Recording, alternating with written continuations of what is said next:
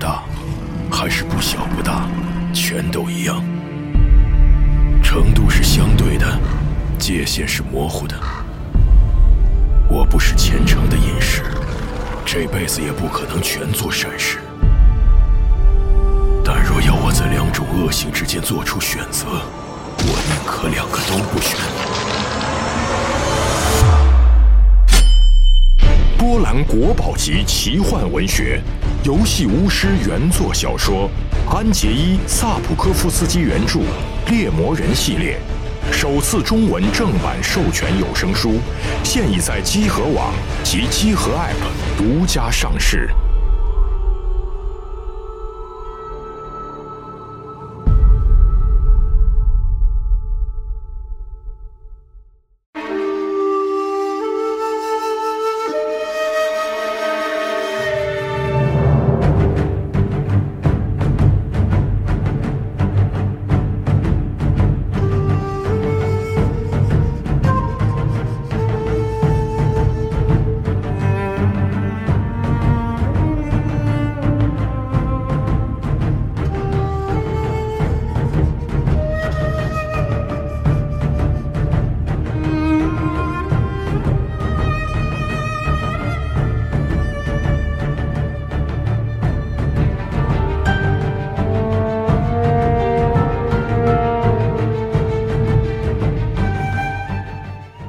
哎，大家好，欢迎收听这期的家对 Pro 节目，我是龙马。我是四十二，哎，那今天呢，大家也听到了这个《对马岛之鬼》的音乐啊，嗯然后我们也想借着这个游戏的这个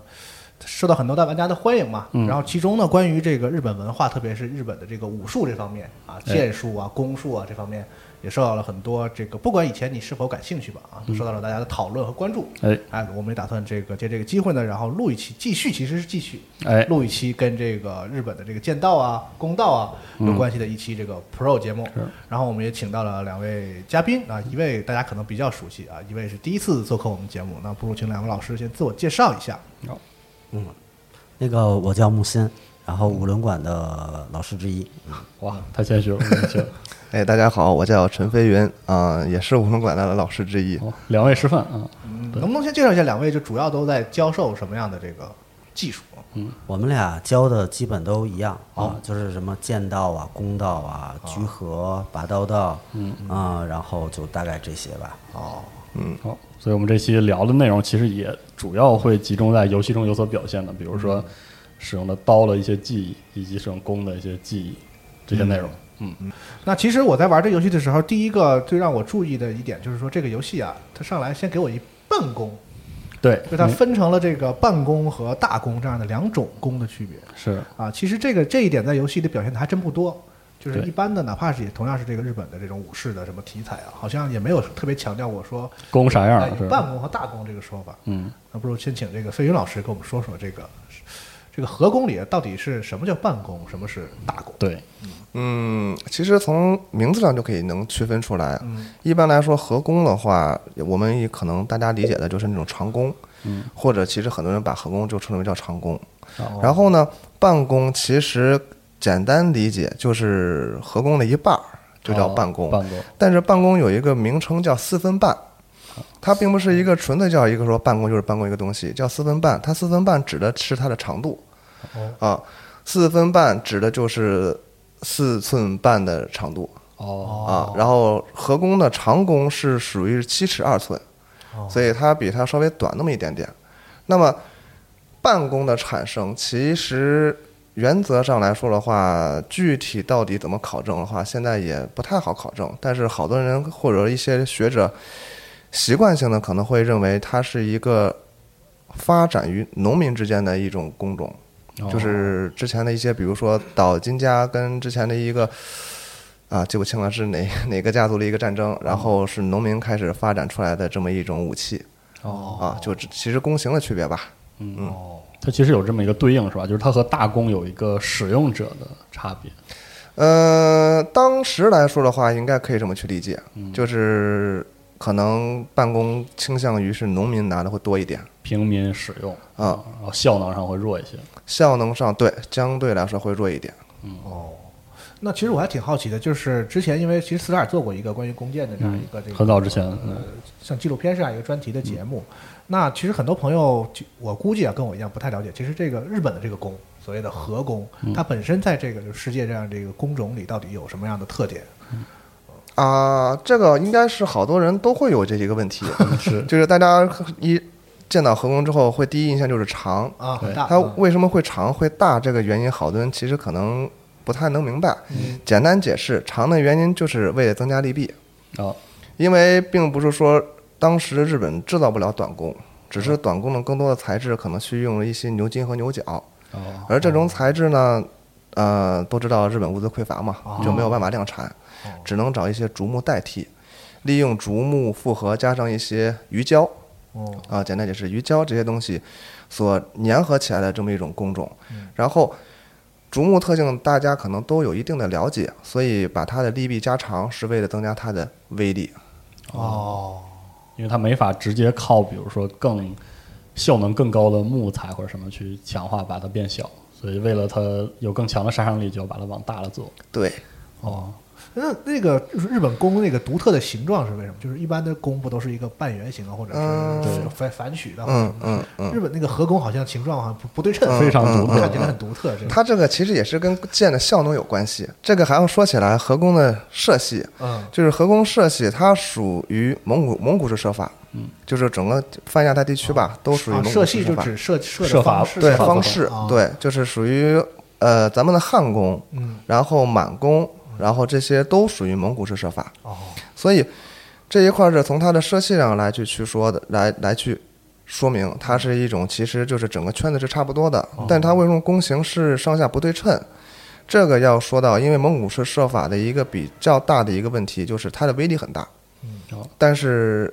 准度来说，相对于地中海射法来说的话，没有那么准。哦，所以就是把弓形这么一制作之后，上比如说上长下短，然后上面的弧度大一点，下面弧度小一点，是为了增加箭的一定的稳定性和准度。而这种观念其实一直延续到了近代，比如说咱们近代的那个三八大盖儿，哦，也是哦当时日本的这个 对为了为了舍弃怎么说呢，就是全自动性，所以让它用半自动来增加它的准度。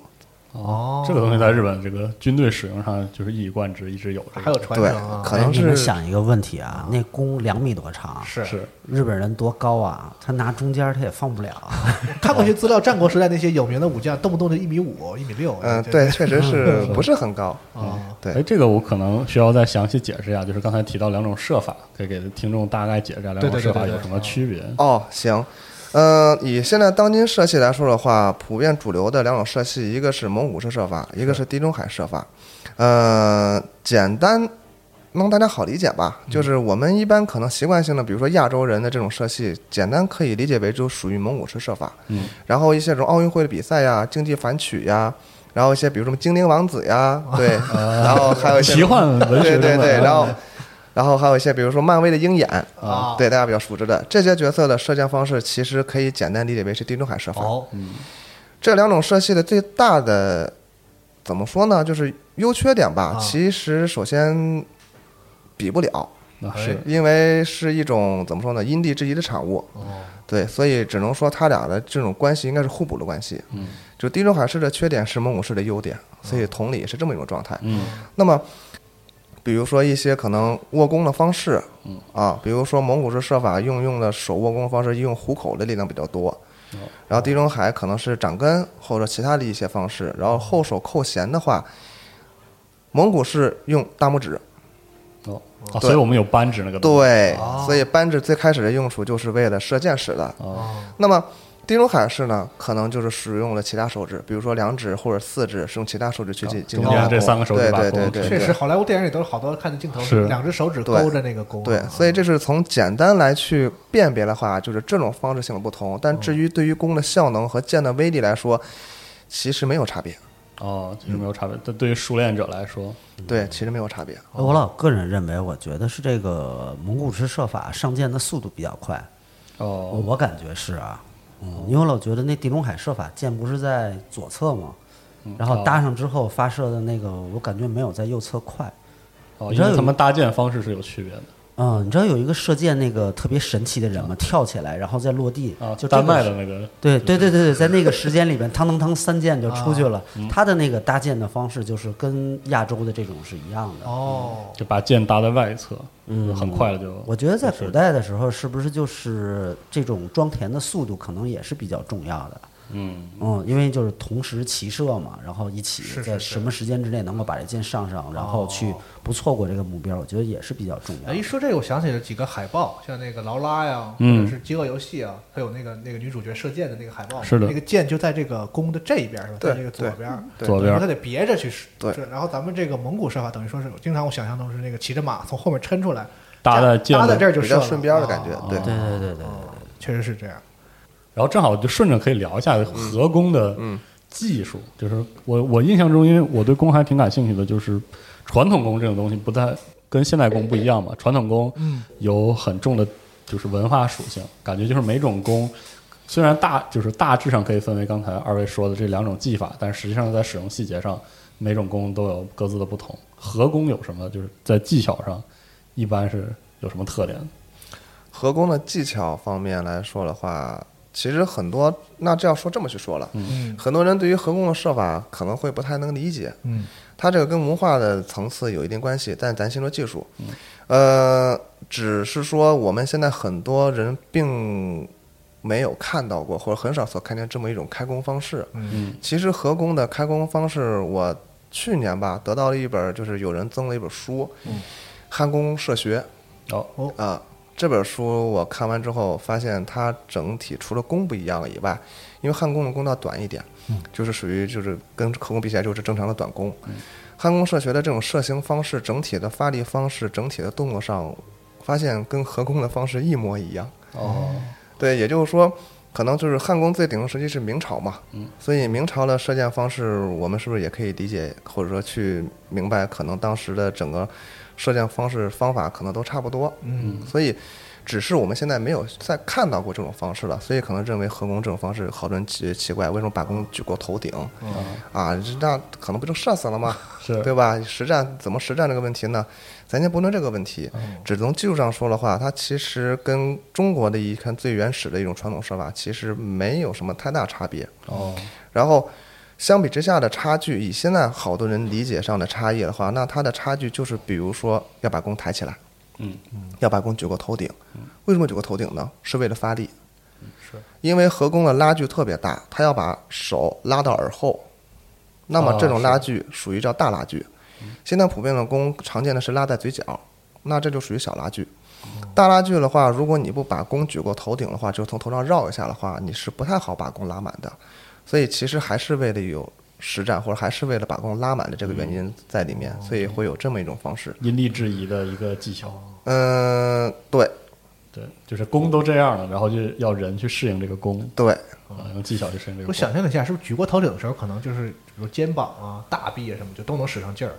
嗯，那这个就错了啊？这错了，不能是吧用肩膀发你看我力就，对转身是一个错误的那对种丹田，啊，就用核心的力量是吗？是是这样。对对对对对这武道其实是很共通的啊。对，是哦真是其实是一样的。哦我觉得公道比较重要的，应该就是在修心和个人的素养上嗯面是比较看重的。然后这一点好像确实是因给你为讲一个特诡异的故事啊，嗯就是上次我们去那个段位考试，啊，嗯然后陈老师没过，然后你知道在我节目里提，我 看我我们大家的感觉里面，陈老师是就是射形特别的漂亮，很完美的。然后呢，射的又特别准，在考试的那个会场，他两箭，第一箭中靶，第二箭贴着第一箭，嘣都中了。然后观众在那儿都在哎哇哦，嗯我觉得这样哇鼓掌，然后没 过，然后然后就很很很就不理解，就问老师，然后老师说。那个你射的这么准，你心里有杂 念啊？让你过对对对对主啊要对，是这样哦，因为这个我因为我我做过一些功课，然后也也也简单学习过这个合弓，在现在确实是以这种修心的礼射嗯嗯为主。就是我们提，而礼射这个东西其实是对马岛之鬼里就完全不提的，因为大家都是这什么是杀疯了嘛，都杀成鬼礼了。礼射嘛对，我们可以从这儿讲讲，就是什么是礼射，再到再嗯啊一会儿再说这个战阵的合明白明白。我是改了，我改五射了，反正也不让 OK 我啊，正放飞好自我对，了正好二位都可以讲一讲，可以先从礼射合行工的礼射讲一讲。好，说到李社的话，这个东西它其实李社的本身出现的目的性，李社更多的出现目的性是为了祭祀，嗯，一些比如重要的活动，比如说新年的祈福啊对，或者说一些比如成人礼啊，哎，好多咱们这边的客们什么每每每年日本和和服姑娘对什么成举办成人礼都会射箭，对成人礼啊，还有比赛，啊，著名的就是三十三天堂，哎，东京不是京都的三十三天堂这么一个地方的一种比赛方式，是这么一种方式促进的一种礼社的一种形制，因为我们已经抛开了实战，是啊，所以我们要面对的可能是一些，比如说神位，或者是一些地位比你高的人，或者是观众，或者其他一些看你射箭的人。所以你要先表示出来自己的一些敬意，或者说，嗯，尊重吧。然后之后再开始进行射箭的一种方式，是这么一种方式。那么他为什么会开始从实战的状态开始去思考我为什么去开始进行规规矩矩的、对对尊对对重的对样这么一一种有方式点？表演性质是吧？就是对嗯，那是怎么来的呢？其实这是跟咱们那四书五经的《礼记》《社议》啊，嗯对最《早礼就记》从的这《儿社议》篇，对传到日本之后，日本发现哦，原来弓还能这么去使，就是还能比赛，或者说还能不单单重心是吧对不单单是这么一种射，就是以战争啊，或者说以狩猎为目的方式，哦我可以用弓来矫正自己的身体。啊，啊。那么现代公道也是这个原因，就是它其实练公道的方式或者说目的，很多人认为它并不是实战的原因。其实我现在个人认为，练这么久了，我发现实战不实战，首先它并不是动作上的问题，是心态。哦，呃，就好比我经常会给大家或者我的学员举例子，就说我们上学时候写字儿，那个时候老师会教你们写练笔吗？哦，写就让你好好写吧，一笔啊对吧？不会吧？先学这个对字嘛一笔一画的写。对， OK，那大之后你还会一笔一画写字儿吗？不，反正现在是不会了对，一般不会吧、啊 o k 那么练笔的字儿的好看，是不是取决于你之前的一笔一画字儿的好看？基础啊，是，对，所以你这个其例子实，特别的好，对， 你这个例子特别好。所以其实就是实战不实战，就是心态的问题。什么是实战？其实就是把公道的整个拉弓的方式，把它变快，哦，尽可能的快，对，或者把我以拉弓来对照自己内心的状态，转型为我要去射射杀目标，嗯对，这射么一个中目状标嗯态，这对种，稍微心态上去变换一下，嗯其实就是实战和不实战的区别。哦，对，所以其实就是理社系的原因，最开始就是可以理解为是比赛吧。嗯，修养自己，对对，最初的是这样的目的，对然后后来是表演祭祀，就表是演因为它祭祀仪式性够强，对够慢，对，他这个游戏里不是说就是武士不光是一个杀手吗？对对对，游戏里反复要强调这需要个修，嗯，嗯，对，因为这要说起来，武士道的这么一个问题的话，武士道的来历，它其实跟儒家思想有关系。是是是是，它不单单只是一个说好像是什么，其实武士道说白了是当时给武士的制定的一种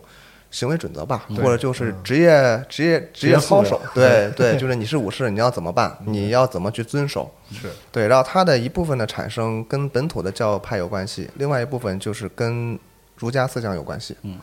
所以其实儒学对日本其实武士道的整个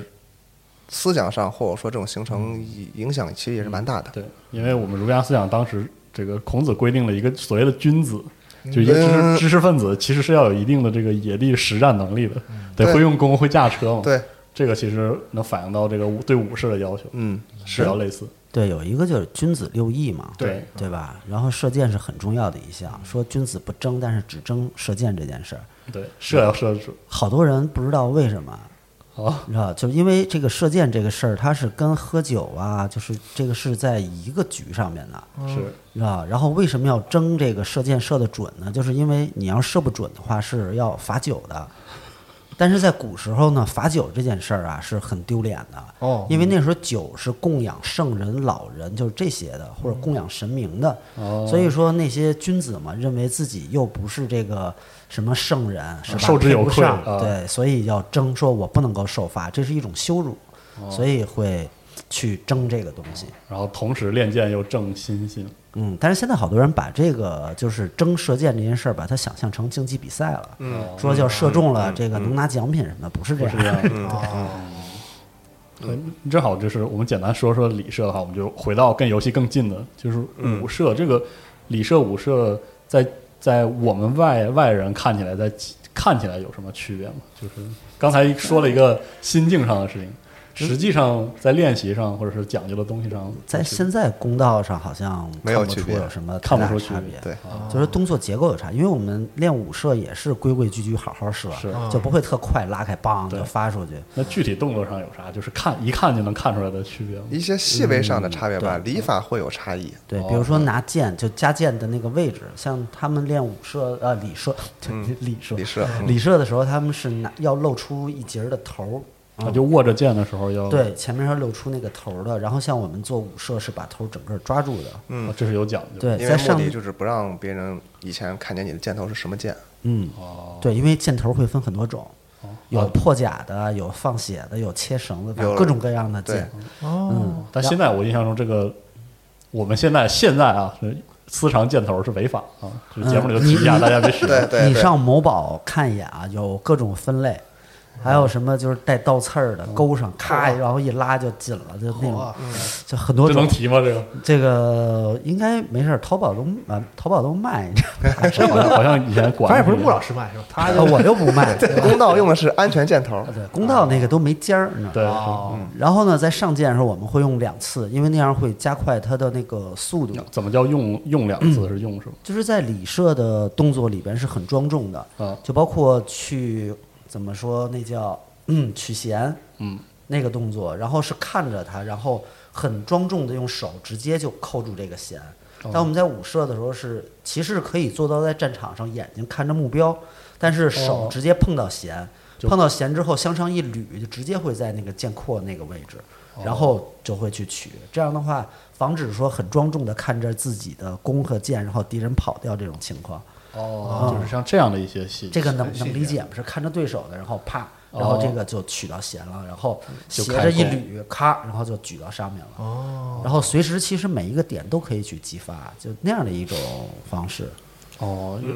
是一种心境，也是另外一种心境，呃，但在现代公道里，心境还是一样的。哦，还是一样啊，都都是这个我要静要去。对，我不想有杂念。 哎，游戏里面也其实也展现出来了，就是在拿到那张大弓之后，嗯，然后主角拉弓之后，他拉的状态后手也是抬过头顶的，嗯，他也并不是说直接从脸前直接拉满的这么一个状态。然后从武器分类上来说，发现就是那些重剑，嗯，是大弓使的，嗯然后一些比较就是感觉就轻一点的剑，就是四呃四半弓使的。哦，所以这其实也可以简单理解为就是合弓的一个这么一个两种弓种的使用方式吧。就合弓它力量比较大，嗯，我觉得办公就应该是打猎或者日常防身用的一种小的弓。哦，还还有一种特别刺激的那个，你知道那个办公能拆成两半儿吗？哦，是吗？对，拆成两半儿折叠，然后装在一个桶里边儿什么的，就带着。然后要暗杀的时候把它再折回来，然后把那个连接部分绑起来，然然后后哦就能可以用。但是办公的力量真的特别轻，因为我问过就在日本那边的朋友，有一个人他有那个办公，古古制的办公，古法嗯制，他就是那个东西就跟玩具差不多，就是比 比合工的力量小特别哦多。射嗯程就五十一百那样。没那么没没没有没有没有嗯没有有没有没有，啊，是没吧有，手枪还达不到那个距离呢，啊，是啊，吗？哦对弓就更短了，是吧？哦弓能更短了，对。其实有一点关于武射，我有个特别大的疑问，就是在游戏里我们不是可以蹲着射、跑射，反正就是走着射。嗯嗯嗯啊，，现在就是武射，实际上有这方面的技巧吗？比如说蹲射或者怎么着？有有有有有。哦因为我们在上次世界杯的时候看那个，就是在明治神宫的那个，那是什么酒店吗？招呃，待所明治明治纪念馆招待所可以。啊，对，其实就是招待 所吧。对，就是明治纪念馆摆的那个酒席嘛，然后高级招待所那会儿王菲会到现场，呃，嗯，然后呢吃了半截饭，然后就开始有一个活动，就是日到之流院子里，对日之流那个公树的一个示范，然后前边是靶子，然后一排人，然后是以蹲下就跪下哦跪下的方式去射，然后上箭向前移动，然后再跪下，然后去射，就那么一种状态去做。就是其实可以就是简单理解为就是现在的战术射击，哦，不是一个人这么站到那儿，就是对可能直挺特别挺傻的站那儿。这个是现在公道所追求的，因为我要去练心，而且你要我没战有争我没有敌人，嗯，就是比赛，或者说就是一个靶子而已，这都是正常的城市里面，我又不是在一个战争环境当中，所以只是现在弓道是不一样的，但是以前的话是有差异的，所以那种可以简单理解为就是一种战术射击，两三个人成群，或者说是互相的这么阶梯性、递进式的这么一个进行射击移动的这么一个状态。这些都有练习，就是这些一般在现代弓道来说的话，一般就是四段之后吧，会你你想去是哦个学、高段那对个，流派才能进到流派里面去学。他现在把这东西归到流派里面了，哦那个最好看的就是所有人都是穿着着盔甲，然后对去做哦，要传带甲传到大卡对对哦，就是合工，其实它的技战术涉及到我穿全甲，然后依然比如说抵要做一些抵进啊、跪姿啊，必须要穿对全对甲。哦这一块技术的话，其实正好可以，咱可以说一下，比如说游戏里面就是为什么装扮会那么穿的问题。嗯但是其实我可能得先说一个点，就是这个对马岛的游戏的，就是它的故事发生时间是镰仓时代。对，是镰仓时代的装扮并不是游戏里面所呈现出来那个样子，游戏里面所呈现出来，或者说大家所理解的武士应该有的样子，那种装扮、俗称大铠这种东西是之后。大概是十五到十八世纪吧，就是战国时代的时候所流行起来的一种装扮。其实镰仓时代的武士啊、比较丑，啊， 是吗？对，比较丑，所以这游戏没法没办法呈现。明白了，所以他所穿的，或者说大家正常所理解的武士的应有的形象，其实是战国时代后面哦这后面对那个时候的装扮。但是其实他跟正常武士所上战场穿的大铠没有什么差异，持弓的话哦，只是会把一些比较怎么说呢，就是会干扰放箭的这种东西，比如说头。呃，日语叫 k a b d o 就是一个头盔的一个状态。嗯兜儿啊啊对对，兜儿，对，是汉字叫 兜儿，对，兜看不儿懂，看不懂啊，对，日语叫 capital，这个东西，呃，因为它属于一些什么吹反呀，或者其他一些就是有一些其他的一些外外外面 小零碎装儿饰，嗯让让对，个半圆儿在这个对对对对对，那是防防刀砍吹的，法是是不是啊同时，那是防刀砍的，啊，对，有有的头上弄各种昆虫的形对状，大爱字儿啊吹哦反，是你打他的眼睛的时候，他吹反会替哦对你挡住防刀然后砍会弹出去。比如说嗯像什么黑田那些大铲子，嗯对那些东西，你射箭你肯定会有影响，对啊，所以要把头那个头盔去掉。啊哦，嗯所以就是它会有差异吧，就是会在射箭时候会稍微可能稍微换一下装扮，比如说啊头盔换成普通的一个就是手手的一种这么一种帽子，就是黑的长的，一直到脑后的那么一个帽哦子，那个其实是戴头盔使的，你可以理解为这个头盔去掉就是就是那个东哦就西，是那个样子，对，简单可以理解。然后，呃，那么这个装扮上没什么差别，但是唯一一点我要提的一一句就是关于扣弦的手套的问题。哦，现代弓道手套，如果大家练过弓的话，发现现在弓道手套的大拇指是硬的。嗯，你发现以前武啊士没法握刀呀，啊是你不能握着刀，大拇指翘着。啊是，对吧？所以说握刀大拇指不发力，但你不能翘着呀，然后骑马你也不方便呀。是，所以以前武士上战场的手套是我们俗称叫柔帽子，也就是说它是一个软的，可以活动的，是可以不影响骑马、不影响握刀的这么一种方式。哦，啊，但是为什么会出现硬帽子，就是达姆指发硬的这么一种方式？那这个其实跟后期平安时代开始出现了比赛竞技的方式之后，尤其三十三年堂的这种堂社的比赛，这个比赛的话，嗯其实是一个耐力赛，哦一个长度大概长度在一百二十米的一个长度，然后射手要射二十四个小时。哦，对，所以如果你是软的话，你就大手拇指受不了哦手不对，受不了，所以就以硬的方式来去保护攻手的大拇指。它也是一种怎么说呢，就是一种时代的一种改变吧。嗯哦，这个哎东西在我我有一个问题啊，就是他三十三堂那个是在屋外射还是在屋里射啊，屋外走廊，啊，屋外是吧？对，走廊，哦因为我去看过一次，我就想，如果在屋里射的话，这箭得基本平射飞这么远，我说那得多重的弓啊！它是这样。以前的日本的这种距离命名方式，嗯它会分几种吧，一种是按堂屋算，哦比如说三十三间堂是指的是三十三间堂屋，的距离距离对，三三堂屋整体长度是一百二十米，或者是有些小一点的距离会以榻榻米的方式去算。啊，然后比如说叫叫单位的那个叫什么来着？嗯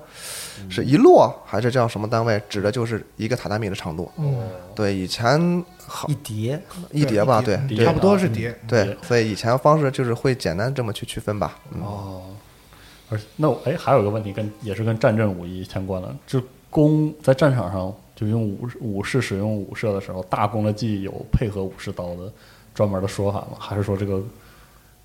啊，明白你的意思，就是阵前明我白射完就射完了，然后弓放那儿了，有啊有有有还是有，怎么着其实这个我之前上课时候也会给大家去科普及这个事情，啊就是弓这个东西，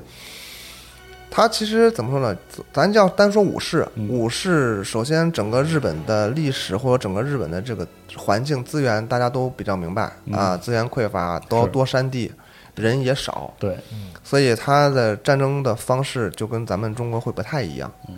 然后导致那么武士的单兵作战素质能力很强。嗯，而且这很个追求这个，对，这个这个这个其实很确实很佩服。他其实武士可以理解为它是一种不分兵种的，武士只是统称，嗯但是也可以怎么说呢？就是一种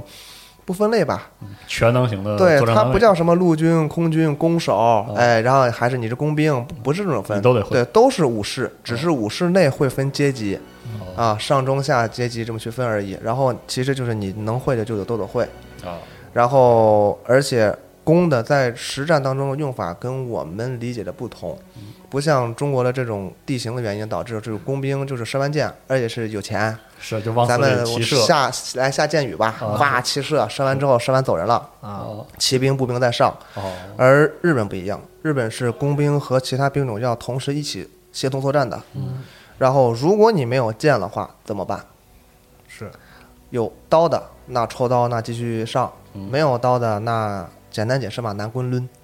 啊拿弓对，抡，拿 弓抡，啊啊就弓有长有嘛这个技法，是吧，对，因为长嘛，所以那就长着使，所以我们那天看那个他们那个演武，最啊后所有人射完箭之后，最后一个动作是用那个弓站起来，用弓向前去刺啊 那个扎靶子，对哦哦对，这样所以子啊物尽其用哦，对，人也是人尽其用一。般像我理解，就是弓手或者是什么武士的弓，那很爱惜的是嗯吧？那上战场了就不一样 了，哦，有啥用啥啊，对，有啥用啥，所以就是人其家实都砍你，你不能说你别砍我的 弓。对，然后其实要再说一句，就是大家一定要区分一下，就是实战和正常的生活吧。就是正常的一个，比如说弓吧，正常的正常的战场行为，弓也好，刀也好，其实没有大家想象那么好看。不要被游戏和影视剧所欺骗，哦打起来都是满地打滚儿，是吧？对，特别丑，能丑能丑到极点。看完之后，你可能就不想练这个东西了。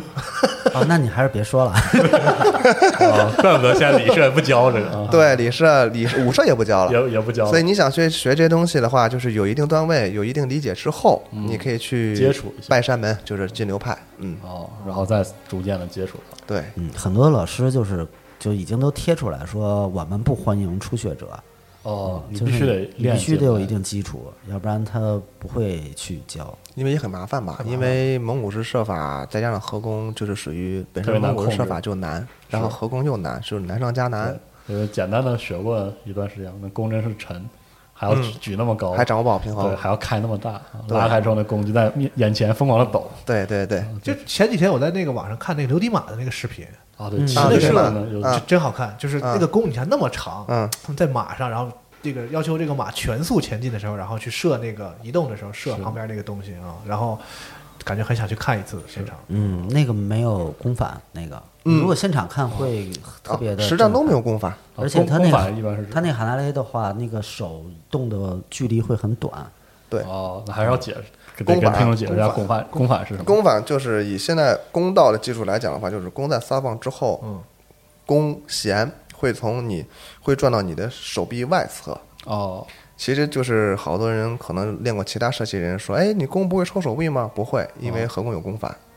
哦就是会弓直接会转到手臂外侧。哦，是我见过很多其他人练弓的时候，左手要带个护臂，哦对弓回弹会对对打在对对，上但面。但是但是弓道不会哦，啊，所以就是这就是弓反。然后实战的话就不需要弓反了，因为嗯带甲是吧不是也不是那个原因，是因为没意义。哦，一有弓反还得把弓转过来再再上箭，所以就当时就为了可能倾向于实战了吧，就没就没有弓反了。就是要快。对我那哦天之前我在馆里面啊，没课时候啊，因为这东西你不能让会员看见， 不合适。嗯就是没课时候自己试了试，就是也不也没有哪有马没有马，就是自己走路，啊还没有跑，就是走路的方式，边走边射，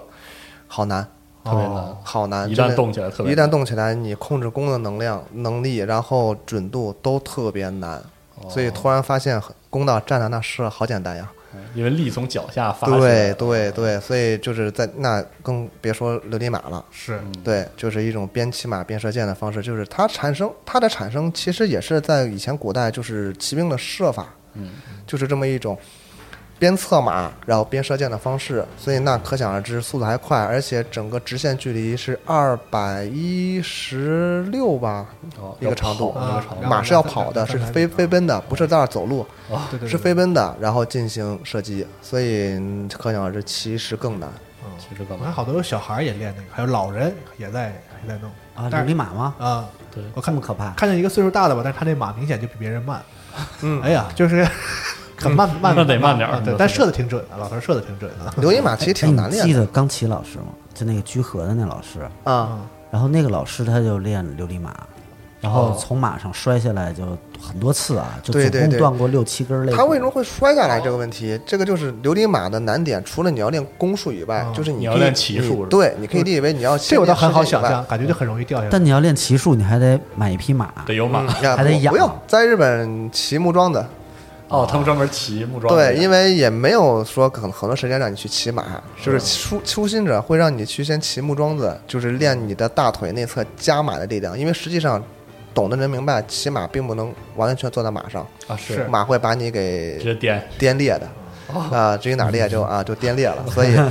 要你要浮空，是你要让你的呃屁股和马鞍之间有一定距离，这个样子的话，马怎么飞奔的话，你保证你人是稳定的，其实它是个蹲着的动作，夹着的动作，夹着的啊对，就把咱你们中国武加术浮不是空都是要你练马马步哦哦，就练的是那练的是个。这个，对，所以其实那这么说起来，那更难了，更难了哦。步兵是不用练马步的，对，越练马步跑得越 慢。还有这个时样候那马全速的跑的时候，那得多颠啊！是，对，你射箭，这这然后你还要开弓那么大个弓，嗯，这是一个，就是要不然他们现在还一直在保保留着这个技艺，没事儿表演啊什么的。哦，说到长弓这个问题了，之前有一会员，就是我的学员问过我说，那这到怎么实战呀、就是他们想象不到以前日本人虎式这么长弓怎么实是战，看起来好像啊，对，根本实战不了，这么长弓早都发现了。嗯是首先第一个问题就是，以前的各个国家没有什么交流。就是大家都是一个啊自己打自自己己打的自己的，是所以就是其实首先先从武性来说，大家拿都一样，嗯我拿的是合弓，你拿的也是合弓，都是嗯一样的。啊，然后，只不过一些实战射法的话，跟现在会有一定差异，比如说举弓方式啊，因为我刚刚只说过是从头把弓拿过头顶对，但这只是这一种方式没有。还有其他一种，比如说把弓先斜向的推向一侧，再举过头顶的也有，哦，然后或者直接把弓开满的也有，所以就是它其实会按照以前你所需要的目的，到底你需要，比如说我要打，怎么说呢，打打打狙击，嗯，或者说我可能我要搞暗杀哦这么一种方式的话，其实简单可以理解为，如果你是对手，你是一个被要射的人，啊当你看见工兵工，就是看见弓的一瞬间，你可以理解为，那你嗯，就准备差不多准了差不多了准备好赴黄泉吧。哦，就是只要那个时候，你可以理解为，只要你看见对手的弓抬起来了，那那个箭就已经在向你飞过来了，哦，其实很快。很快是那他得遇上像你这种射手，他要遇上不不不我的话，他还能活，没 准儿。那哎这是回到刚才你说的那个那个问题，就是说射准了啊。那老师说，你说你心有杂念，对，说我对那心有杂就是说，说白了，咱们练各种东西，其实都有一个目的嘛，嗯对吧？不管是修心也好，修技也好，那其实，在咱们公道当那那按那老师来说的话，那怎么算对呢？比如说我射得太准反而不对的话，啊，这个东西啊，首先他当时老师说我可能内心有杂质的原因，我其实我不否认吧，因为我考试前头一周刚发完烧，哦，呃，乙流。啊，哇得了流感乙流，对，然后刚发完烧去考了试，所以他不说我杂质，我自己心里是虚的，我自己心里也知道，所以那这个怎么去看出来的呢？那其实可以这么去解释吧，就是为什么公道的这么一种会的方式，我们要求至少要会够八秒左右，会是指这个拉满拉满啊，对，拉满八秒左右才能松手。好多人会就不理解为什么，但是仔细大家其实可以仔细想想，弓想射准的话，其实拉满直接松手是最准的。对啊，是但是为什么还要去拉满？那其实这个就是反映出问题的时候，你坚持时间越长，你内心就会开始给你作对。我能不能松手？我动作对不对？我能不能上靶？我想射准？啊，就开始胡思乱想。对对对对，任何各种各样问题都会出现。然后，如果你你能控制住的话，OK，那这根箭还是能该射准射准的。如果控制不住，那很遗憾，箭可能就脱靶了。哦，所以，其实拉满的目的也是为了啊去等时间足够长，对，也是为了去证明、去验证自己，或者说是让嗯内心的什么内心状态展现出来吧，直面自己内心的状态。就是完全追求准，其实就本身就是一种杂念了。准很简单对吧？就是我就是要射射东西或者射准怎么样很简啊单对对，练的不是这个。对啊，对，因为现在合工，我觉得现代材料做的挺准的。有一次我参加一参加一个那个劈砍大赛，你知啊道吗？劈砍大赛里边它还有一个射箭环节，我就带着合工去了。哦然后所有人嘲笑我，啊说你是来做那个文化普及的吗？什么什么的，就意思说肯定射不准。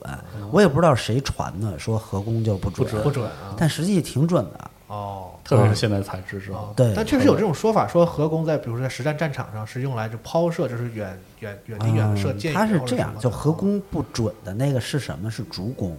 哦，因为在日本的话，就用竹弓的话，你随着你的温度、湿度，然后竹弓的变化会特别的大，包括你同一天之内弓可能它拉满哦长的度效什么的哦能都会不一样，所以你射出的箭是一就这个人必须跟弓跟自然合成一体， 才能真的射中那个靶子，所以是特别难的一件嗯事儿，所以会说不准。但你说现在材料做的什么玻璃纤维、碳稳定纤哦性维非常强。对，我觉得就就很好了，已经。它其实嗯，这是材质上，另外一个不准的原因还是回回回归到难吧。啊，就是对你也得把弓控制到很细致、很细致、很细致、很细致，就是空也好，自身也好，控制到很细致，甚至哪一哪一条肌肉的发力不发力，嗯，都会影响你最后箭的飞行轨迹。我这不是按你这种优秀的射手去算的吧？没有，没有，没有，没有。想拿初学者的话，确实合工啊不好或者说赚这么理解，就比如说我有一部队三百个弓箭手，就是一合工的弓箭手相对准的就就是练能或者练的特别准的练习时人间相对少，练习成不本好练嗯要了高。对，不好练，而且那些射了射了准的，那真的就可能需要消耗很长时哦间。就是合工训练起以以前古代能上战场要求的话，嗯合工想从新兵开始训练成能上战场的话，那需要很长时间。哦啊，那地中海沙巴可能就会简单一些，哦，相对好掌握一些。对，，相对快一点。哦所以这就是合工说不好射准的原因，就是其实很难。那么说起来难，我们就得练它，嗯，这就是为什么叫公道的原因吧。练得好的越难一样越难准越好玩练得好一样准，并就是是吧？不就是练说得好的弓确不实是一弓的样问准题，，嗯不是弓的问题。就是我一直也是给大家说，就是好不好，咱不要去挑武器，其实看是自己自自身。对，因为你要回归到以前的话，战场上你弓坏了，那那你就投降吗？对，对吧？你不得还随着抄起一把别人弓，你该这用还是对用对，该用还得用。那你想活下来，你不还得努力吗？是所以其实是自身的问题。我、还有一个问题啊，就是刚才咱不是说到那个穿，就是这个战场上就是攻守也穿大铠啊，跟一般的没什么区别。嗯嗯但是我们看好多这个游戏里，啊这个杜马岛也有，人王也有，就嗯它有那种攻守的衣服，其实挺有特点的。嗯好像对右左边吧，是左手这边是一个啊像套袖似的套进去，啊然，后那叫龙首。然后在这儿系一下，然后手上啊戴着手套啊啊啊啊啊就等等这些装扮，就是在现在这个公道里还有继承，而且它这些东西到底是什么个要，还有小帽子，啊，对明白。这是这些东西都是他先说现在女性会带啊吧？我觉得对，但是咱这么说啊，啊先说那个可能攻守所看的这些东西会，其实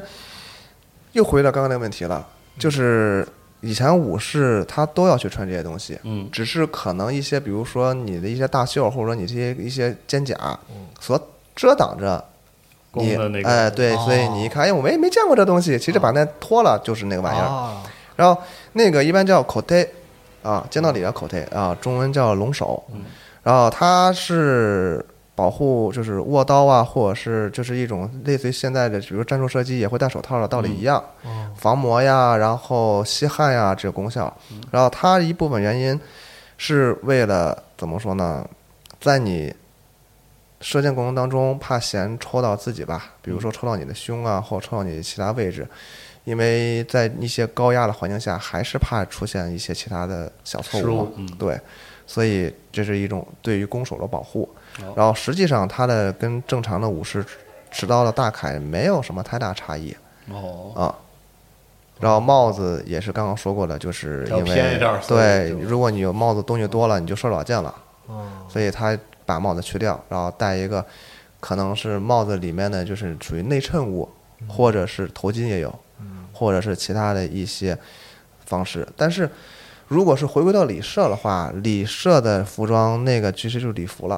哦那它就不是大凯了。那就是礼服了，会更隆重一些，会其实零零碎碎的东西更多吧。哦还是有零碎的。对吧，对对，只是不影响射箭。现代以现代公道来说的话，就是比如说唯一一个能怎么说呢，算继承吧，能算继承吗？嗯就是胸革了。哦嗯对，就是女生会戴这个东西，因为男生和女生身体差异，女生毕竟是有胸的，所以射箭胸会影响，同时弦会抽。哦，为了保护女性，所以会让只有女性会戴胸革，男性是不戴的。哦明白。哦嗯，但因为我是以们前拉在弓战的场时会有候，，弓弦是通过胸的中心的，哦啊，因为它它特别它拉开距嘛大嗯啊。从这儿过是嘣一下是吧？对对对嗯哦另外一个就是礼社表演的时候，有些人会脱去一边的袖子这个啊是，它这个首先它也并不分礼射、武射，武射也不脱是要脱。哦啊，它只是现在公道的一种展示方式，因为到达一定的段位，就比如说我现在三段开始，在三段以开始，有些场合会去要求。比如说表演射箭，或者说考试，你就要着正常的常服，就是俗称的和服。嗯，而一般常见的上白下黑的公道服装是属于一种练习服。哦，对，然后和服的时候呢，那么首先和服袖的大，嗯，男生就会把持弓的那个手的那一边衣服给脱掉，哦，省得袖子扰弦，哦，嗯，然后女生，哎，别想女生脱，女生 脱不了，啊，没女想到啊生对女生就只能把那个绑一个，我们俗称就是绑一个叫八字结的这么一个带子，就把是袖子绑把起来啊袖子，你影视剧里面都见过，或者是是是电游戏里，所以这个绑结这个东西啊，把袖子缠在背后。哦，这个动作并不是女性常有的，啊只就是其实就有点类似撸袖子这对个动作对啊对对，只是就是方便射箭，所以男生是脱，女生是把袖子给缠一下，可以简单这么去理解。哦，嗯神奇，其实我为了能脱这一半儿，我特意还练肌肉来着，要不然我觉得太没有肌肉线条的话，脱了好像不好丢看脸是吧儿。对对啊对，男生脱完之后一一半是会露点的，啊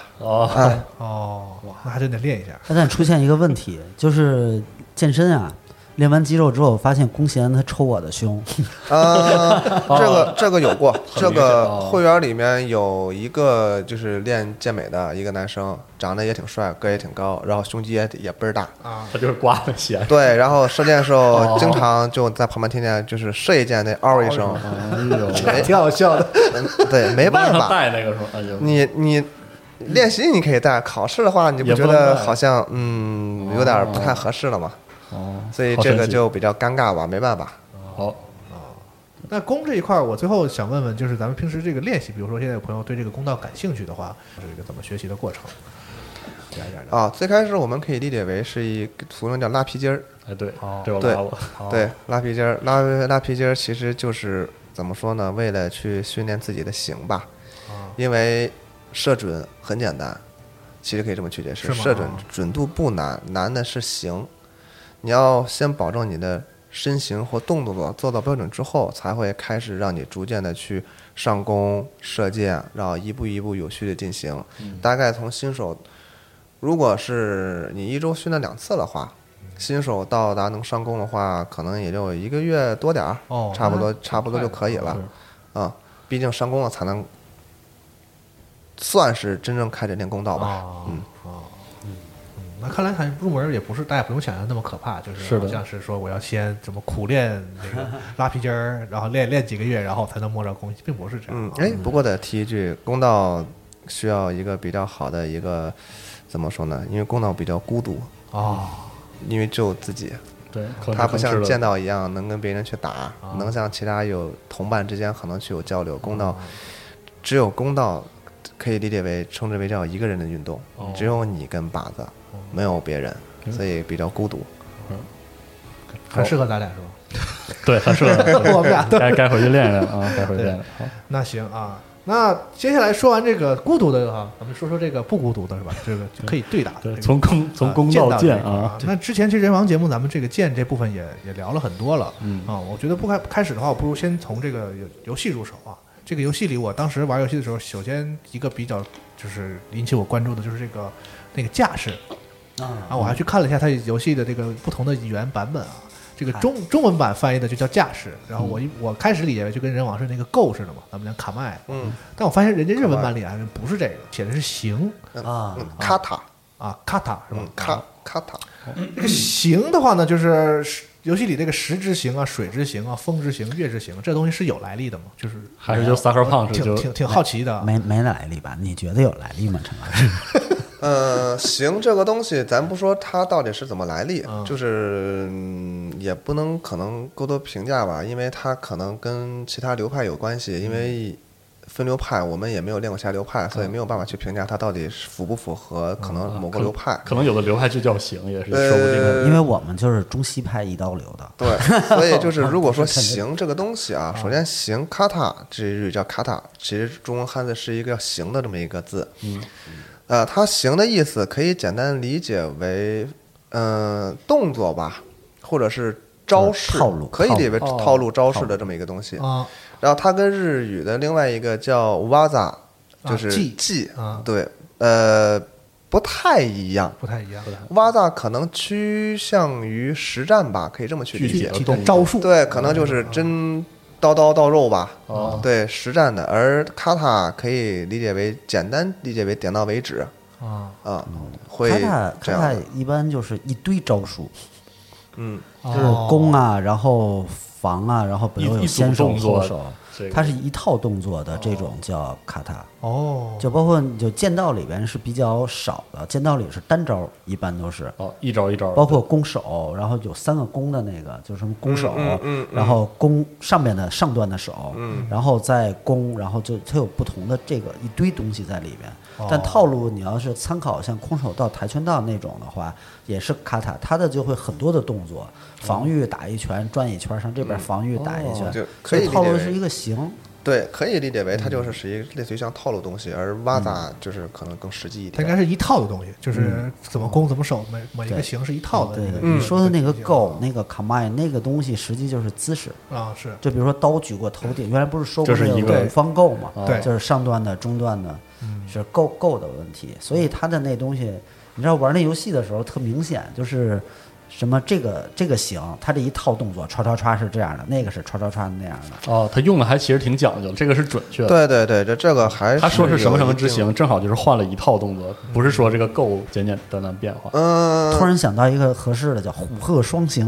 知道吧？虎形、鹤形、虎鹤双虎鹤形，他可能双形就这么理解他的。他人是有一套拳，就是怎么打的啊哎，是吧可以这么去理对解。他可能耍的就是一套剑，我觉得。哦，哦这细节还算是还是很讲究还。行啊，嗯哦那所以它不叫那个是什么架势？什么架势对行啊但是我就好奇了，它里面那个，比如说这个石型、石之型、磐石、磐石对、磐石架势，就是专门对抗这个这个实践的敌人的。嗯。然后还有你像这个什么流水型啊，就是专门打这个拿盾的。嗯。这是嗯是分了四种嘛，有拿枪的什么的，这个是这是玩法设计，还是实际上对会会这么讲是究？他们的一种随便起的名儿吧，我觉得。它招式名称是可能可能是随对便起的，但是这个理念在呃有这啊，个理就是论倒刀是有就的。是武士刀的记忆里，它是要这么分的，是吧？嗯，那肯定啊，哦因为实战的话，不可能你只面对一个敌人呀，嗯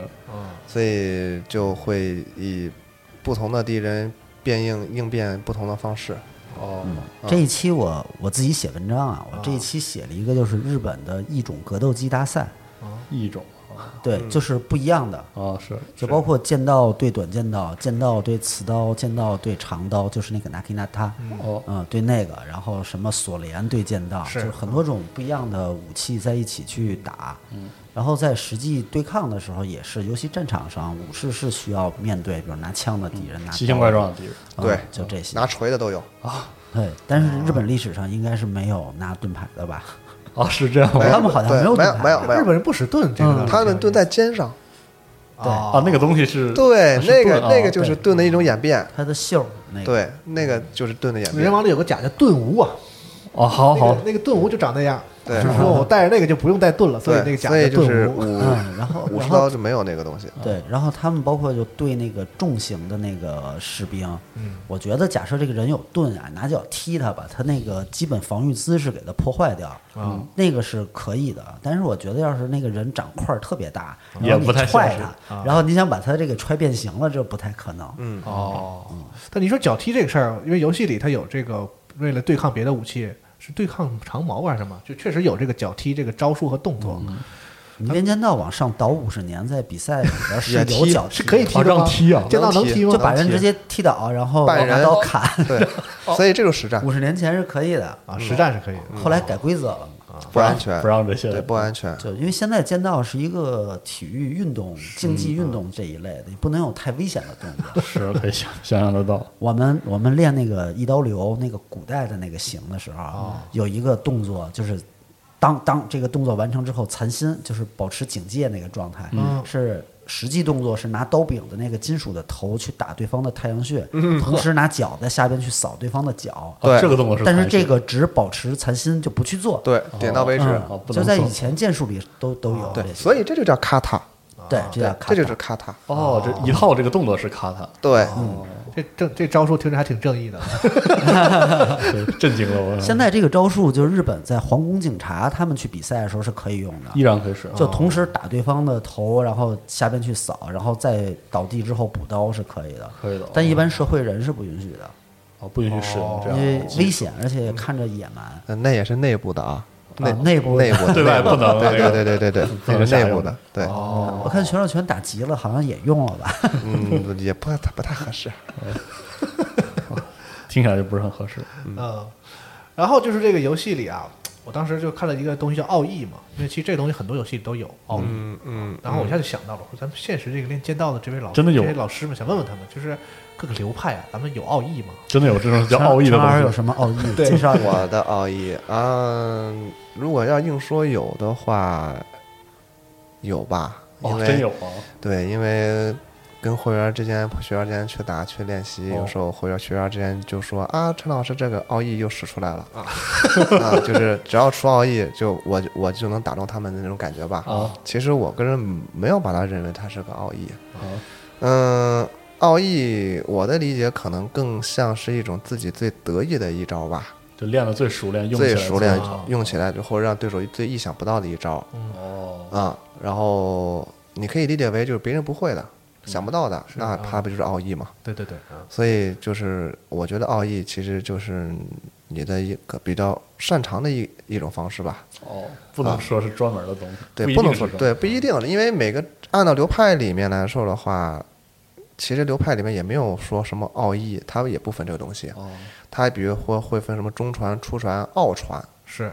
对，奥传指的就是可能更高、更难的一个套路，或者说一更个难练习型的的练习。奥，你想是那个最里头的那个意思吗？嗯，是奥所以奥啊哦传就是大弟子关对门对大弟对子对我我对才教的那个东西对吧啊，你学完就就大有所成了嘛。所以就是流派里面也没有分说啊，这是奥义没有。没所以其实奥义可以可能就是个人所增加的东西吧。哦，我觉得我就没有奥义，因为我觉得我每个动作都是奥 义。哇， 开个玩笑。太牛馆了！长馆长确实强，确实没强有了。没有，哇，就这么互相吹捧，太好了。啊，那也就是现实中剑道，不管就是各个流派，其实并不并哎，我的奥义不不提是奥义这个说不是手里剑吗？啊，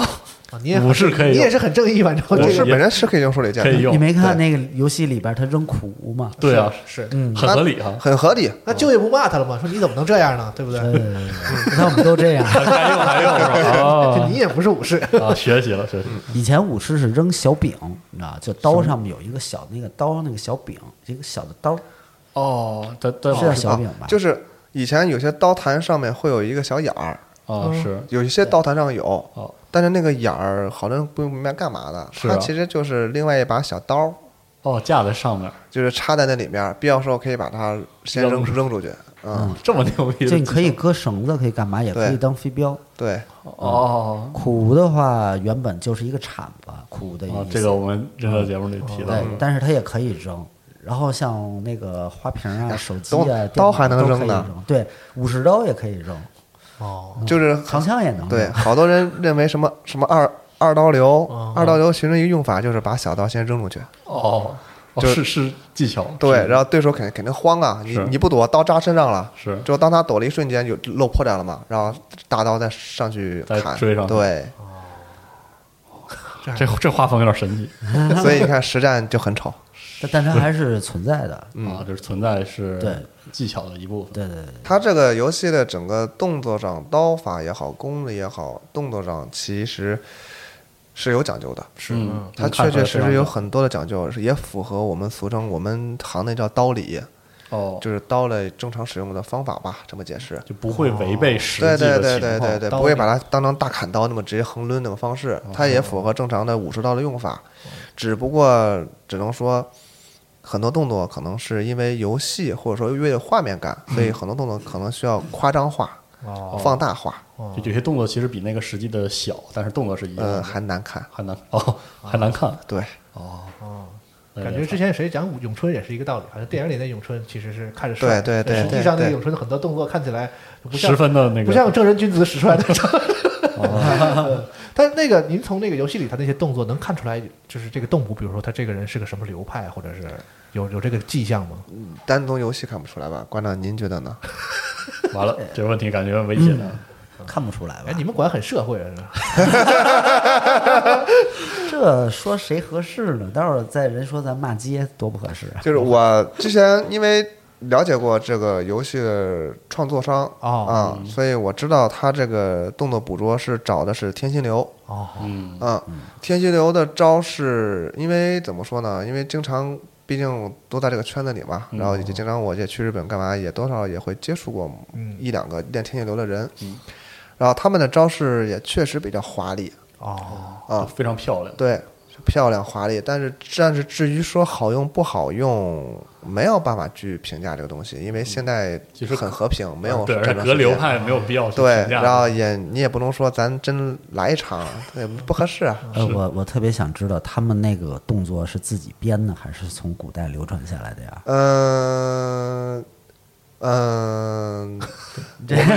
嗯，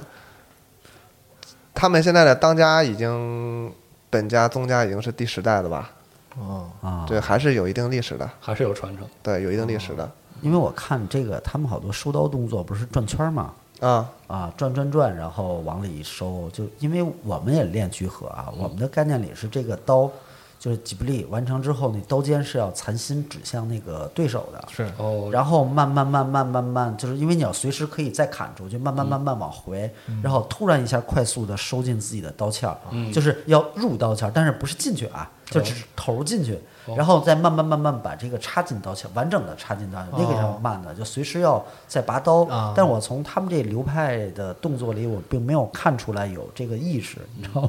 哦就是转，因为我觉得转一把刀大概它的还是野太刀吧。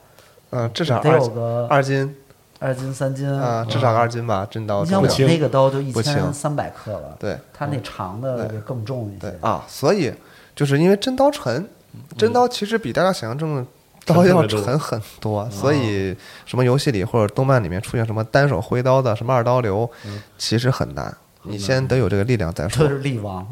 哦啊，哎，我有一把刀啊，就是我拍卖就卖不出去的那个，哦，就是因为太沉。那个刀哎是您说这合适吗？现在合适，就正常拍卖的啊工美艺术品啊美术工艺品， 啊，那个那个刀是三百年前的，大概我嗯啊，可以啊，然后就是真的是战场上用过的用过的啊哦啊，，就是那个年代锻造的吧，锻造用没用过不知哦道。然后就没人买，然后哦大家不买的原因是说太沉了。对，哦真刀沉，嗯，哦他们就喜欢一些就是大家装饰用的，比如说磨的刃纹特别漂亮，然后那个刀特别轻，再有个通，嗯然后这种一就一颗东西就弯，就这种刀，他们就喜欢这个，花好几万。对，因为啊买一现在个很多刀它是结合现代人的这个体力上的方式，也并不是说现代人体能弱啊，嗯只不过就是使用习惯或等等，只能说就是是咱们的方现在不同了嘛，你也嗯没有战争。以前古人说白了，孩子出生就开始练力量，是就是为了使以后能上战场，所以跟现代人不同。所以为了符合现代人能哦使用的刀，所以它其实会有一定的减重，比如说刃做了薄一点，整体的刀的刀身做的轻一点，这都会考虑在里嗯面。但是跟以前古代用的话，那是有差异，就是游戏里感觉用了非常轻盈的，实际上那东西挺沉的。特别沉。嗯哦尤其你再挥起来之后，再加上它的速度、力量、力量加速度，那更沉。哦，竹刀，竹刀是大概五百一十克自重，自重但是很多人就是我没有见过哪个学员练完之后认为竹刀很轻的，是他挥起来啊，他会变重的就，想单手使用那个，那得很铁难，铁练的是啊吧？很难很难，五真百一刀五百一十克竹刀都很难，嗯真刀至少重一倍。至至少吧对，可能也就至至少少重一倍。哇，而且真刀还短呢。啊，对，真刀其实要比尖刀、竹刀要再短一点点，哦，哇，所以这二刀也不是很好练的啊，嗯拿嘴咬着更不可能。啊那牙崩了。但是你刚才咱说到这个收刀这个事儿啊，我觉得这可以作为咱们这个最后的话题。收刀游戏里啊有一个我特别喜欢的环节啊，我就是这个游戏里我玩这么长时间，不是游戏我玩五十个小时，就图这个，我就图这一秒钟，就是这个震血。啊，吉布力血阵啊 啊，血血阵、嗯就是那个刀收之前，它有几个这个把血抖掉的这个动作。啊几种动作分几种嗯，对但是我觉得吧，这可能跟剑道也没什么关系。但对，是不知就道想就想但问是问，还想想请问问老师，这两两位老师这个这个东西有什么讲究吗？对，为什么有那么多动作？对，很神奇啊。 啊，这个对，就是感觉好像好几种阵法。说说句得罪人的话，啊就是当以前啊武士没工作了之后得吃饭呀、啊是吧？那怎么吃饭得卖艺呀、啊 你像我刚才那么说的，就是把刀啪一下，对吧？把血甩下去，然后把刀啪往里嗯是的一收，谁给你钱呀、你就得转圈儿啊，啊， 这样吗？ 嗯对你得转圈儿，然后你这得拿个榻榻米，人都插席子上砍，你就得搁地上，啪一刀没倒吧？啊，厉害是吧？等等等啊对，就是吓唬人，但实际你说对倒和不倒有什么关气系势吗问？题嗯没关系，啊，是吧？但是就就这样，然后无就围观群众就觉得哇，好厉害，对对哎然后给对你扔钢镚儿，就是感觉然后然后你就哦有饭吃，感觉切完人，不是感觉感觉切完之后，你刀一甩，然后感觉就你看我厉害不厉害的那种感觉。嗯亮但相摆个架势。对，但是如果说实际上技术练习并不讲讲究说血阵还有几个招儿，几呃个动作也讲也也要还有讲，所还以有从技术上来说的话，其大致得明白血阵什么目的。嗯，它的目的其实就是砍完人之后，因为人的血会粘在刀身上，是呗。然后，如果你不进行简单的清理的话，你就直接收刀的话，可能一会儿因为血一干就有粘性，嗯，你刀都拔不出来了，粘里边儿对，就啊粘里边了。多脏啊！你想，对，然后对啊，有些人洁癖呢，那一全是血，这是多难受啊！而且这个刀在以前是很一个很很重要的这个财产嘛，是吧？对东西又贵又对，然后人的血对于刀身有腐蚀有腐性，蚀性啊，所以会简单的进行把多余的血迹擦掉，但是还是因为可能游戏然后影视剧的表现形式上，以前的话很多可能战争结束之后，比如说你给对手去对决一对一一对一对决，可能你赢了，对手躺地上了。其实说难听点儿，可能这我们并不血阵，而是用对手衣服把刀擦干净。对拿哦嗨对对对对对对，然后擦干净之后再把刀收了，然后转身走 了。哦，对，所以就学阵的目的，其实一是为了整体的动作，呃，一致性或者说完整性；二是气势上会也比较完整；三就是为了把多余的血迹给甩掉。哦只要达到这个目的就行。对，哎，我那个砍席子那个刀有两个鞘儿，你知道吗？啊，就为了啊，为什么？就一个鞘是日常收纳，然后还有一个鞘是砍席子用的。那个人说，那个就是日本那边那个人说说那个，因为那个东西脏，所以你砍完之后、啊对收是收到这里边，但你擦干净之后要放本鞘里边，对，哦啊，要对讲究是，对吧，对，因为腐蚀性其所以实他多卖了特别个大鞘嗯儿。那就没准儿古代时候实实使用时候真真是这么用的，就是有两个鞘出去打仗啊也不一定什么的。哎，对，哦那个倒这个提到我想起一个事情，就是很多影视剧里面会提展现的，就是不是说咱国内啊，就是日日本的，就是还是毕竟他们演的还是比较有讲究的嘛。嗯然后他们有时候会就是会在家里面去保养自己刀的时候，保养完之后会把感觉哎会把刀取出嗯来，刀身取出来，放到一个纯木鞘里面。 哦，这个见过。嗯对对对，哎，专门放在那个里面，就是是他会把放在刀架上之后，上面是一个木鞘的刀，哦就是纯纯原木颜色的木鞘，它也没有装饰，嗯下面是它的装饰，刀的原本的刀装会放在刀架的下边，嗯啊，确实可能会有这么一种方式，就是我不用了，我把刀清理干净，然后把它刀身拿出来单独去放，然后刀装放在另外一个地方，就把那个刀颚什么把儿都拆对开了，对是吧那就叫刀就桩单放一个刀身在上面。哦对对对对对单放一个竹子或者木头做的刀刃在里边。哦对，啊就是分开为了保存对分开保存， 哎，对你说保养，我想起一个吐槽一下啊，现在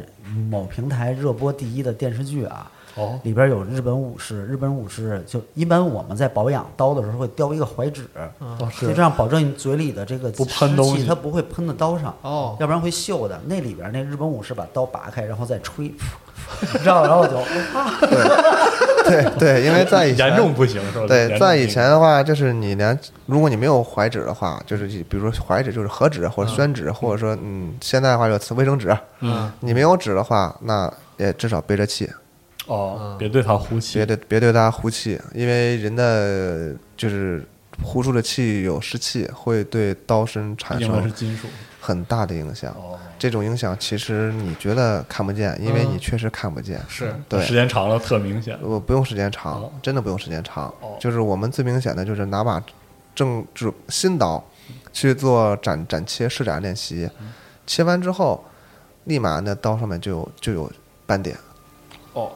就特别明显。特别快。嗯，只要细心活呵护。嗯，所以也可以题外话，可以大家可以想想，可能以前武士上战场的话。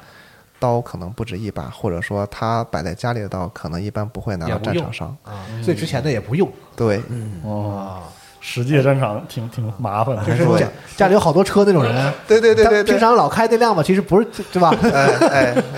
我想起来就是我们，因为我们有体验课，就是剑道、弓道、自啊刎这些。有一天有一个小女孩儿，她去参加体验去了，跟她老公吧嗯一起，然后体验完了之后，她发了一朋友圈儿，因为我们在课上讲的是挥剑，嗯，然后把这剑怎么挥下去，然后呢血阵怎么去做，然后怎么去收这个刀，我们觉得是一个艺术行为，你知道吧？嗯因为啊我觉得这要追求它的那个日本平叫的美 balance，你知道哦 吧？要追求它的平衡啊、美感等等的。然后哎，然后小女孩自己发了一朋友圈儿，嗯然后用大白话儿把我们教的内容描述了一遍，瞬间我就要崩溃，就要吐血，太残忍了，说的。是吧？就什么刀怎么砍下去，然后怎么把血甩下来，然后什么的，又指向地上的尸体，又怎么收，我就我这的个听着挺天哪听着你挺这是对要的，干嘛听？着挺对的嘛，就是放这么 说人家残心的，所以其实我自己都忘了这练这玩意儿，它这个东西本身是杀人用的，我自己都忘 了。 所以这个就是按照馆长刚刚所说的，其实就是好多人也问的，实战不实战？嗯，那小姑娘所重新口述的，那不就是实战吗？是。而我们讲的，那感觉好像不实战，所以实战和不实战差别其实就是心态的问题。哦我们是尽量把这些东西，然后讲的平和一些，就不能把它弄得太血腥、太暴力。嗯还是要归于锻炼，嗯，修行。因为以刀的用法为例，就是实战不实战的差异在哪里呢？实战就是砍下去，哦，而不实战呢，要收住，收住。所以实际上收比砍要难。我经常也会给孩给学生举例子，就是一个小孩子，小可能两两呃三四岁吧，嗯小小孩儿掂把菜刀出来，你慌不慌？是 慌疯了就。对不对？你你干嘛手放那儿？肯定得慌啊，嗯因为你知道孩子控制不住自己。是，但是如果一个成人啊、突然掂把菜刀出来，你就会好一点儿，对吧？至少你觉得他心智比较健全。嗯他可能是杀个会好鸡什么的。嗯对，会好一点，而小孩儿就会慌，所以就是难点就是说，或者说我们练习的目的其实就是不是在练如何打、如何砍、如何把它切开，嗯而是你能不能停住，该停的时候就停，该收就就收。哦，教我的一个老师就是跟我说过，说为什么练武道，说是为了控制非理性的暴力行为。嗯对，就是人平常是可以，就为什么要打别人不会的，但是当你情绪激动的时候，比如确实出是现有一那些情种况，冲动，是对，在那种冲动情况下还能控制自己不去伤害别人，就是武道练习最重要的一嗯件事。，中国传武就叫武德嘛，是哦，对，这梁老师说这个，其实也是我特别本来啊那，小女孩发那朋友圈真吓着我了。对， 本来我想说的一个是，因为这个游戏，你想那个主角，他给他想起了一个名字，其实很有很有意义，叫人。然后他这个游戏的啊故进，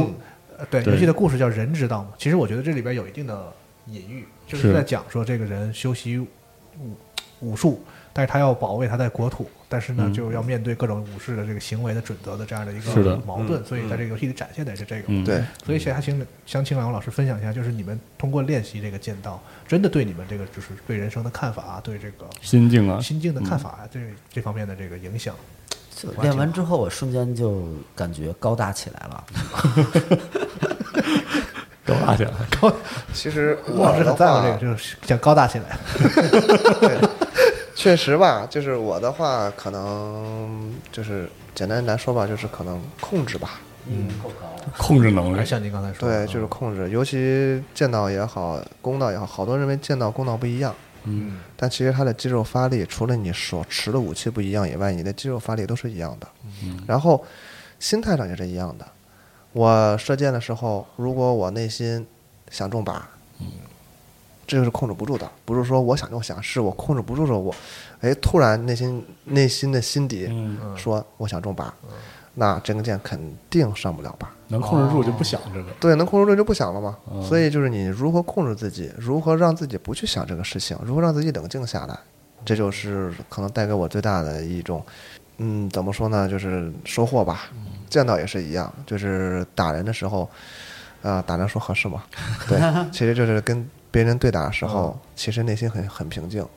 你不能想着说我要打中或者怎么着，对你也不能说我要弄死你，或者说我要我要欺负你，你越这么想，你反而可能就输了。但嗯我们看那个剑道比赛里，其实感觉就是外人不懂，就感觉好像又喊的声音很大声，嗯看起来好像很凶狠似的，就是哈哈那样啊。啊！对，但其实练的人心里其实不是那个状态，是吧？ 你喊的那，你就可以理解为就是很自信的一种状态，告诉他你过来哟，对这种感 觉啊啊，那类自似己要静下来，你必须得静，得静啊，你不静的话，嗯这肯定你就没法出招。哦，所以这就是很多在武道里面会经常什么明镜止水呀、平常心呀、哦不动心呀这么一些东西。所以它其实直观带给我最大的变化，最明显的其实控制吧，就就是是控控制力，嗯，因为在我们练习的时候是说击中对手之后要自我反省，就是啊这个正确吗？这个动作，然后是否完美，嗯有没有需要提升的空间？嗯，是这样的。但他被对手打中之后，然后是需要心存感激的，就是谢谢你告诉我我这个技术有问题。嗯，它是一种相互的。如果长时间的用这种心态去练习，对人对事儿很多的方式会变。嗯哦，就是你要嗯确去实嗯感受的是过程，然后遇见任何问题要先考虑自身。所以高大起来了，你知道吧？然后 确实如此，因为它它属于一种，我觉得是像生活禅的那种东西，就是通过你每天的固定行为，它会修改一个人的想法。啊，因为它这个还是跟儒家思想，然后佛教，嗯对，有很大的影响，所以武士到了整体的一种这种文化的产生，它并不是一个单一的日本的一种文化产生，它其实是一种多元的文化的所结合的一种方式。嗯，反正现在练剑道的话，能感觉很多，就是那种特别好勇斗狠的人啊嗯，然后就变得平和了。嗯，嗯，然后还有一些什么身材高大的拳击手被小女孩儿给打服了的，有各种各样的，哦，对，嗯就嗯最明显的他就会是改变一个人。对，最明显的就是我的老师，或者我所见到的一些高段位的七段、八段老师，嗯，都特别好，他的性格、脾气、整体的感觉都特别好。然后看看我，嗯，跟真跟看自己孩子或者是自己孙子一样，因为年龄在那儿了嘛，七八十了，有时候老头老太太，然后整体的给人的感觉一就是硬朗，哦，就是身体特别，说话也有也有也有劲儿，要劲儿，嗯，对，然后对你，然后对你整个人的一个感觉就会很好，然后性格也都很好。我觉得我眼睛看到的最明显的就是馆长的变化吧。哇，啊，有吗？我开始了， 对，这段没对，爷们儿你可以，你原来是黑粉头子，没有没有，就是馆长年轻的时候脾气要比现在要暴，要爆，对，然后要急得多。哦但是也可能是因为年龄的关系吧，被社会所遭到了毒打，啊、啊、不好说，反正谁毒打就是谁对，反正就是现在馆长的性格脾气特别好啊我，我也这都不爱是练剑道和弓道修心养性的结啊果。，然后现在也不爱生气，然后也不会轻易的去发脾气，哦，但之前可能二十出头那会儿真的不这样，是吧？哇，对因为二十出头的时候我打拳，啊哦，对确实，反正就是有新对，颖两句话说不好就上手了。啊。 啊，保持一点形象，保持一点形象。所以剑道和弓道，它其实真的理解或者真的明白吧，它确实是一个很好的运动，而且剑道尤其可能马上也会成为奥运会项目，嗯所以整个全球的普及性也很高。嗯我们经常会跟国外的一些人做交流，嗯就是大家真的是以剑道，呃会友，剑道里的话嘛，交剑之爱，嗯就是大家因为剑道认识，然后因为剑道所相熟，嗯然后也因为剑道帮助互相都不少吧。因为嗯也确确实实很多，我有很多朋友也是因为练剑道认识的。嗯然后在日常生活当中，然后他们也会帮我一些不少的地方都会嗯有，所以这个东西我觉得剑道公道，它从文化上和从理念上来说是一个很好的运动。 嗯，抛去了这种实际的技战术角度，它依然是比较好的一种嗯锻炼。就是不光强身健体嘛，我嗯觉得这个剑道、弓道啊，整个这些，整个我觉得都是对自己的这个心性，我觉得是一个很好的这个嗯，修，我他们用修什么词儿？修修修炼、修行，嗯修行。嗯我觉得包括就像我们的人生一样，就是不停的在对，修行，对，很有意思。很有意思。嗯，嗯，很希望以后还有这样的机会啊，请梁老师再给我们再聊点儿分享一些。那他再出一个动作类的，对跟等他再出有关的对这你别说的好像我们非得有这个才才请你们来似的，是吧？主要是你那们你太忙那。你找我聊足球什么的，我也不会、 啊。对呀、这期节目就到这里了。嗯哎好，哎，感谢两位老师，我们下期再见。拜拜拜拜哎